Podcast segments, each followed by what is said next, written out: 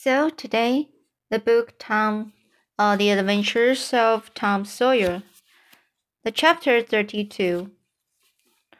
Tom tells the story of their escape, Tom's enemy in safe quarters. Tuesday afternoon came, and wanted to the twilight.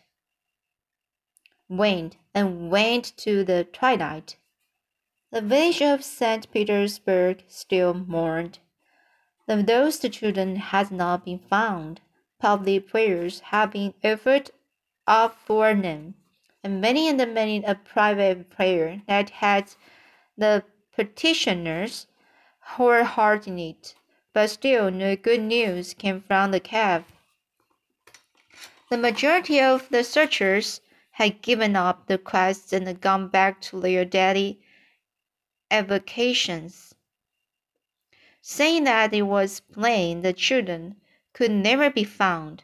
Mrs. Thatcher was very ill, and a great part of the time delirious.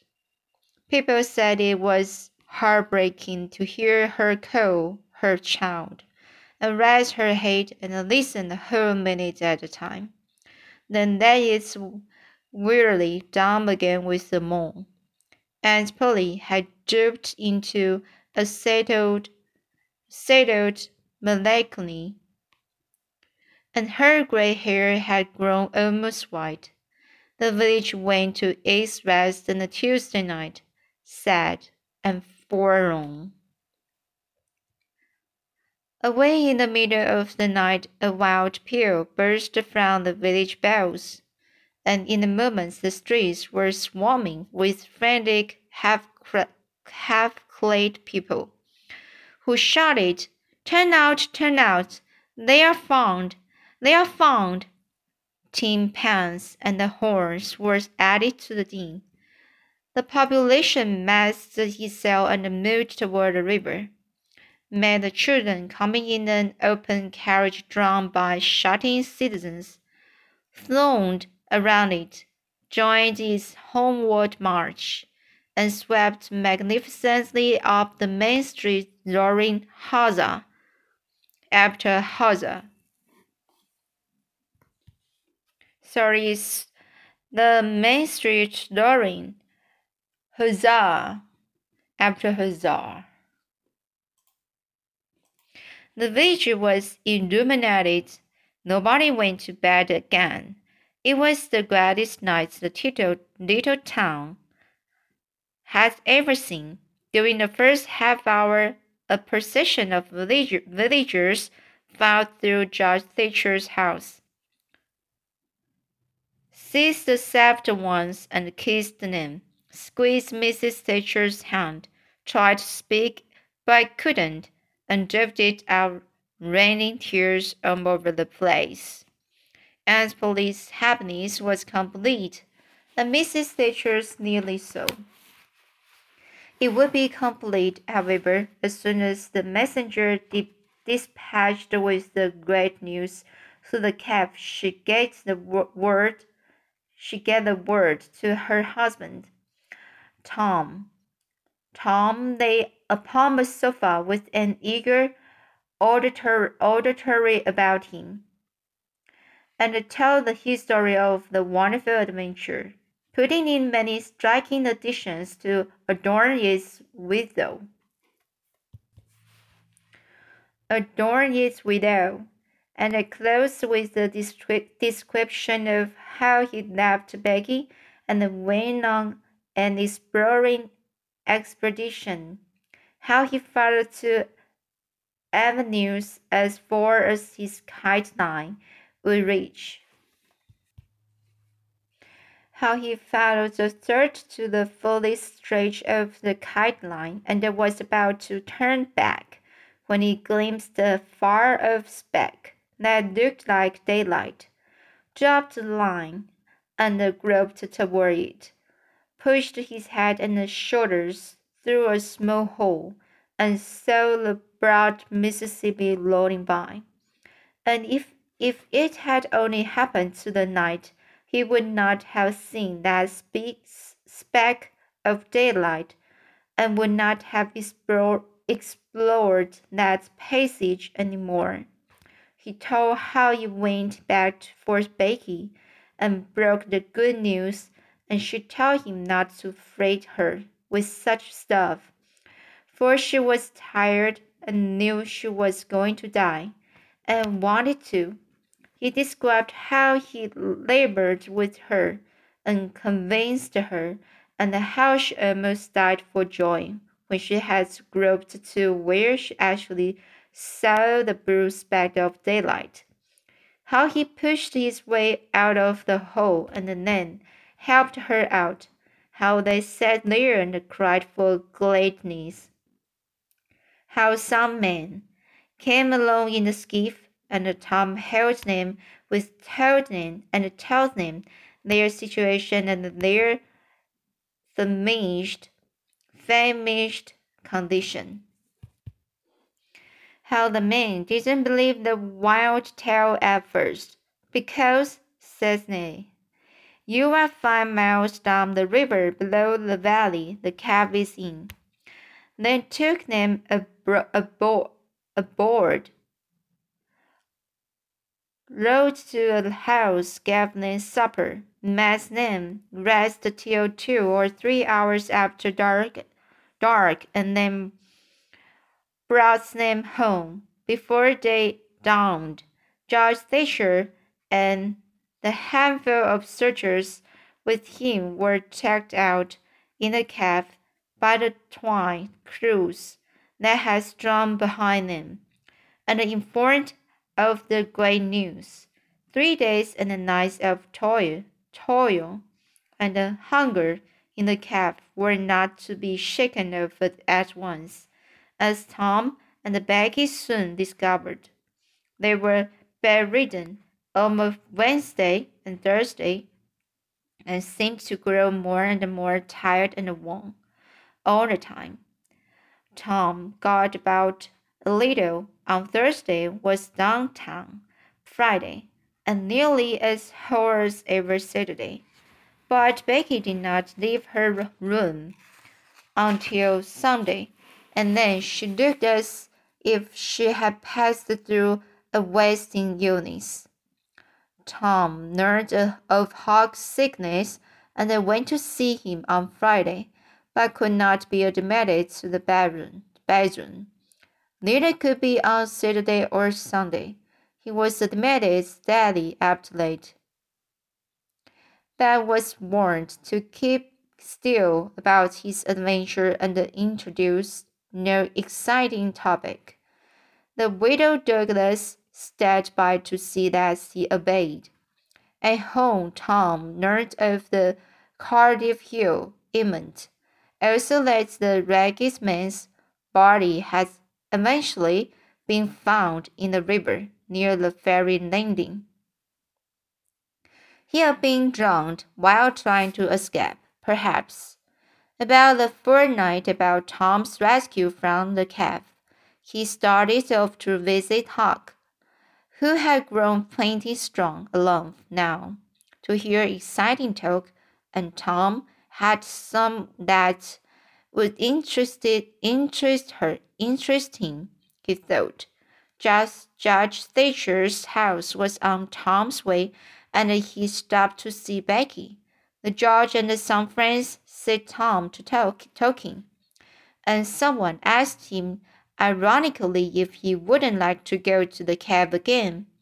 Tom said he thought he wouldn't mind it. The judge said, Well, there are others just like you, Tom. I've not the least doubt, but we have taken care of that. Nobody will get lost in that cave any more. Why?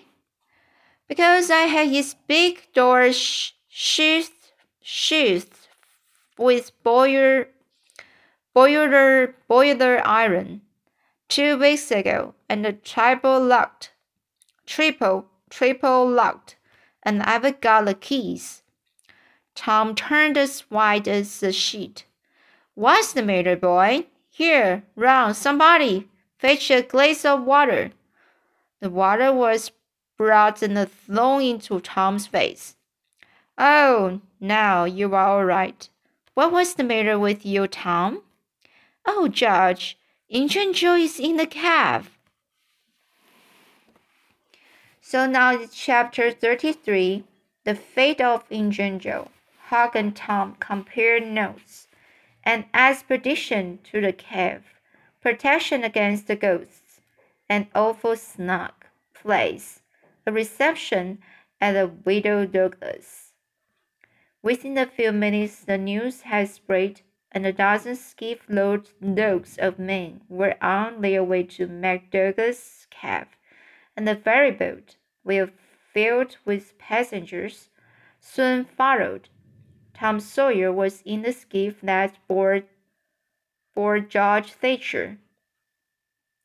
When the cave door was unlocked, a sorrowful sight presented itself in the dim twilight of the place.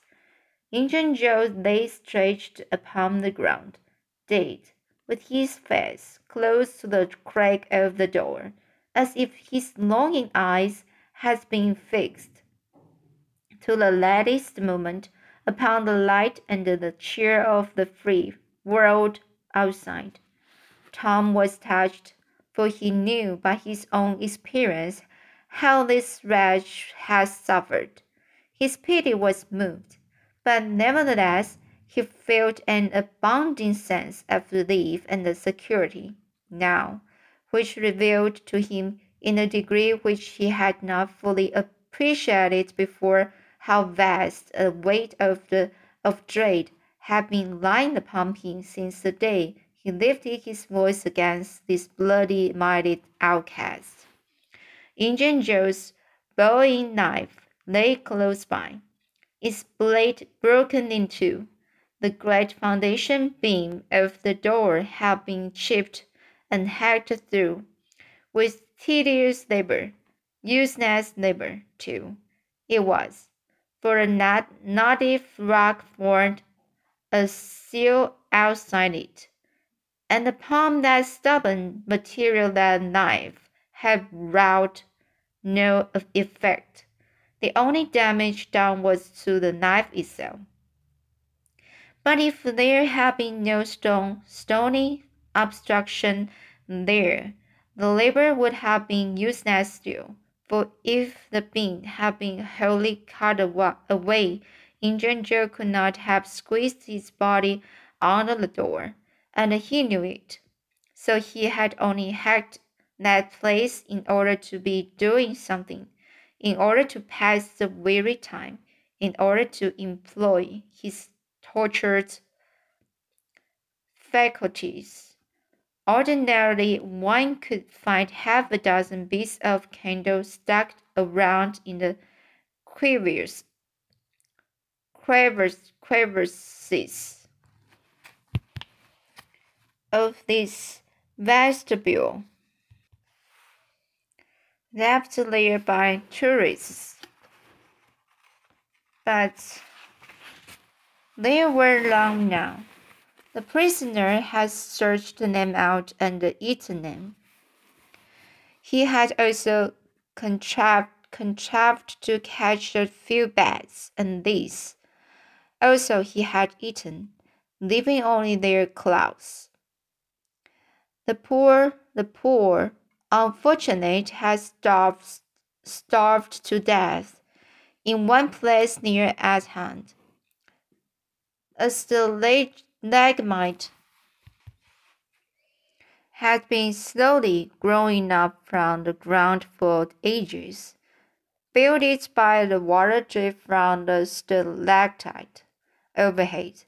The captive had broken off the st stalagmite, and the palm, the stump, has placed the stone, wherein he had scooped a shallow hollow to catch the pressure drop that fell once every three minutes with the dreary, dreary, dreary regularity of a clock tick.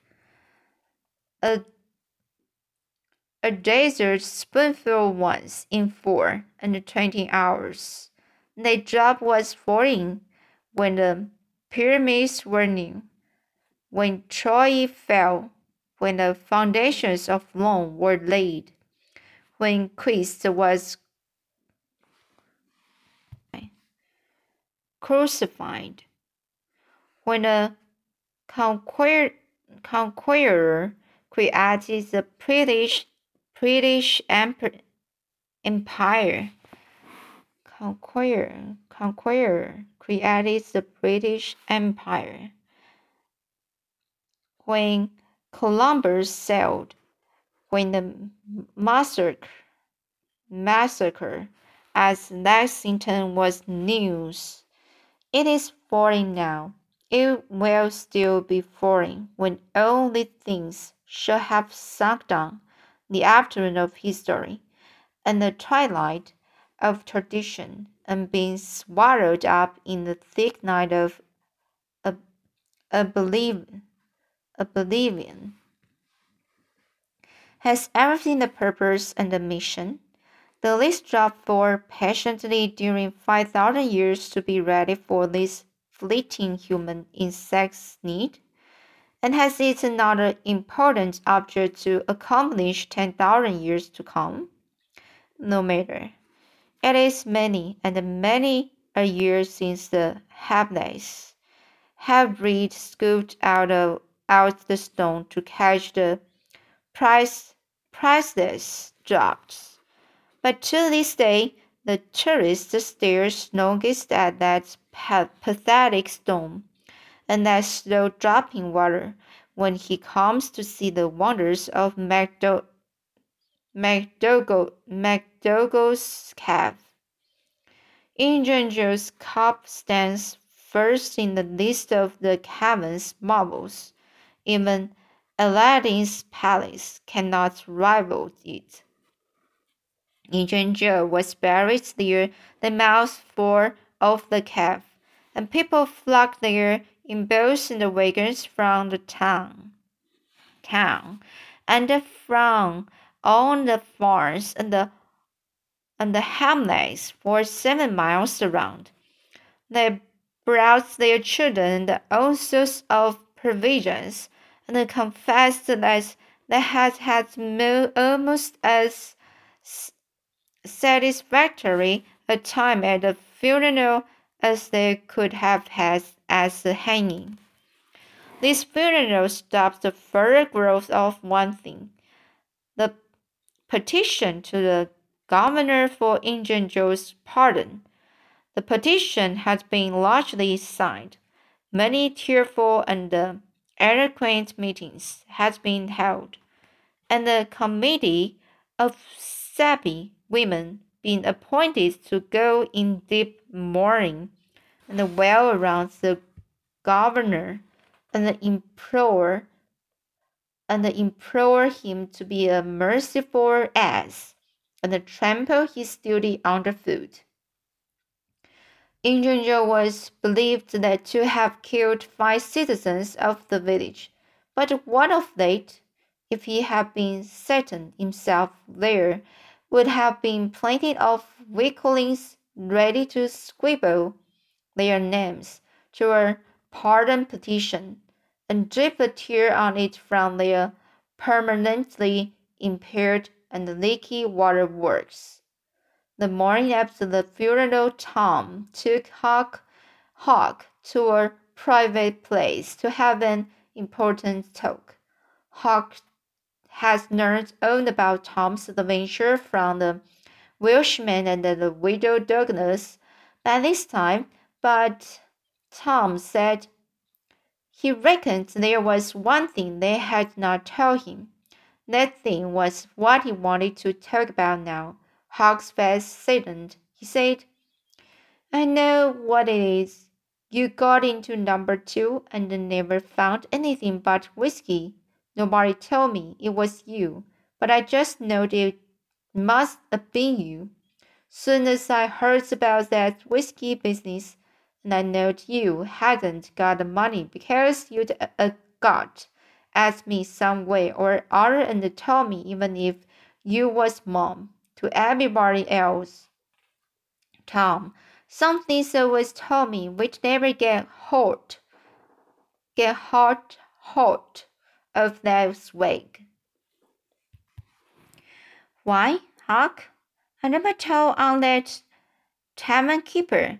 You know, his tavern was all right the Saturday I went to the picnic. Don't you remember you was the, to watch there that night? Oh, yes. Why, it seems about a, years ago, a year ago. It was that very night that I, I followed Injun Joe to the Widers. You followed him. Yes, but you keep mum. I reckon Injun Joe's left, left friends behind him. I don't want them soaring on me and uh, doing me mean tricks. If he hadn't been for me, he's been down in Texas now, all right. And Huck told his entire adventure in confidence to Tom, who had only heard of the Welshman's part of it before. Well, said Huck, presently, coming back to the main question. Whatever nibbled the whiskey in number two, nipped the money too. I reckon. Anyways, it's a it's a goner for us. Tom.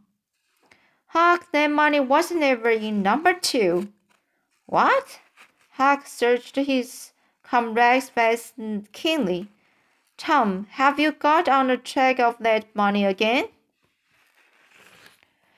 Huck, it's in the cave. Huck's eyes blazed. Say it again, Tom. The money's in the cave. Tom, honest Injun. Now it is fun or earnest? Ernest Huck. Just as earnest as ever I was in my life. Would you go in there with me and help getting out? I bet I will. I will if it's where we can blaze our way to it and not get lost. Huck, we can do that without the least little bit of trouble in the world. Good as sweet. What makes you think the mon- money's uh? You just wait till we get in there. If we don't find it, I will agree to give you my drum and everything I've got in the world. I will, by jeans. All right, it's a wheeze. When do you when when do you say? Right now. If you said it, are you strong enough? Is it far in the cave? I've been on my pins little, three or four days now, but I can walk more than a mile. Tom, Tom, least I don't think I could. It's about five miles into there the way anybody but me would go. Huck. But there's a mighty short cut late they don't anybody but me know about. Huck. I will take you right to it in the skiff. I will float the skiff down there, and I will put it back again all by myself. You needn't ever turn your hand over. Let's start right off, Tom. All right, we want some bread and meat, and our pipes, and a little bags, bag or two, and two or three kite strings, and some of these new-fangled things they call lucifer matches. I tell you, many's the time I wished I had some when I was in there before.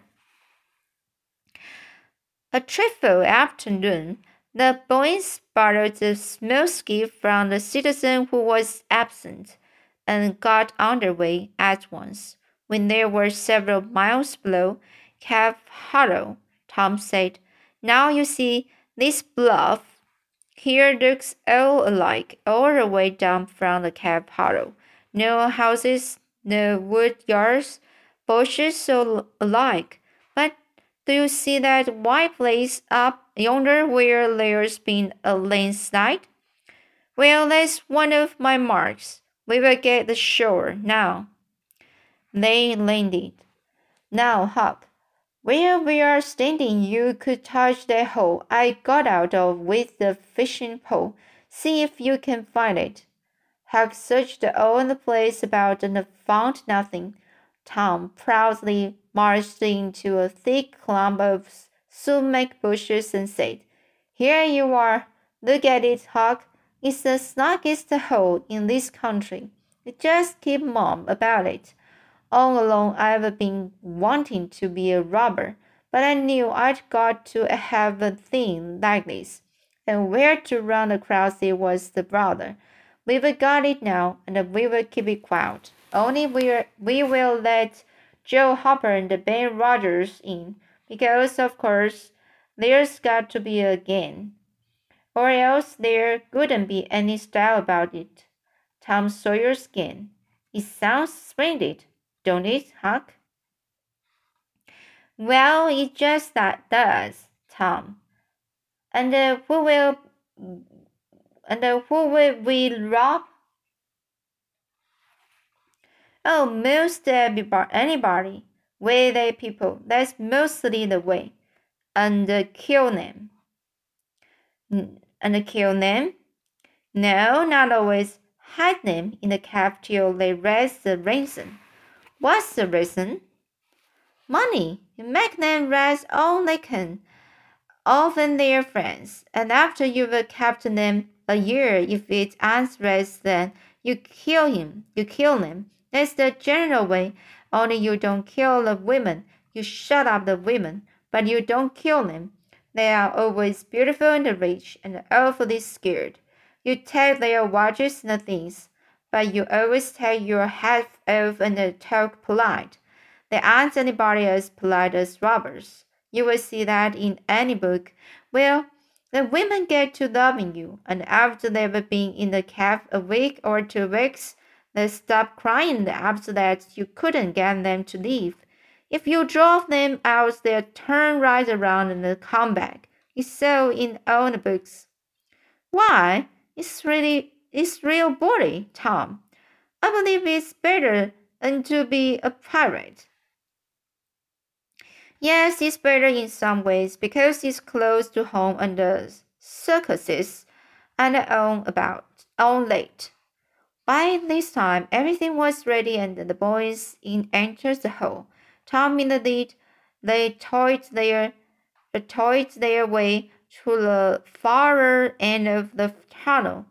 Then Matthew spliced the kite strings fast and moved on. A few steps brought them to the spring, and Tom felt a shudder quiver all through him. He showed Huck the fragment of candlewick perched on the lump of clay against the wall, and uh, described how he and Becky had watched the flame struggle and expire. The boys began to quiet down to whispers, now for the stillness and the gloom of the place the appeased their spirits. They went on, and presently entered and followed Tom's outer corridor until they reached the jumping off place. The candles revealed the fact that it was not really a press, press a precipice, a precipice, but only the steep clay, only the steep clay hill, twenty or thirty feet high. Tom whis whispered, Now I will show you something, Huck. He held his candle aloft and said, Look as far around the corner as you can. Do you see that? There, on a big rock over yonder, down with candle smoke. Tom is a cross. Now, where's your number two? Under the cross, hey. Right yonder's where I saw Injun Joe poke up his candle, Huck.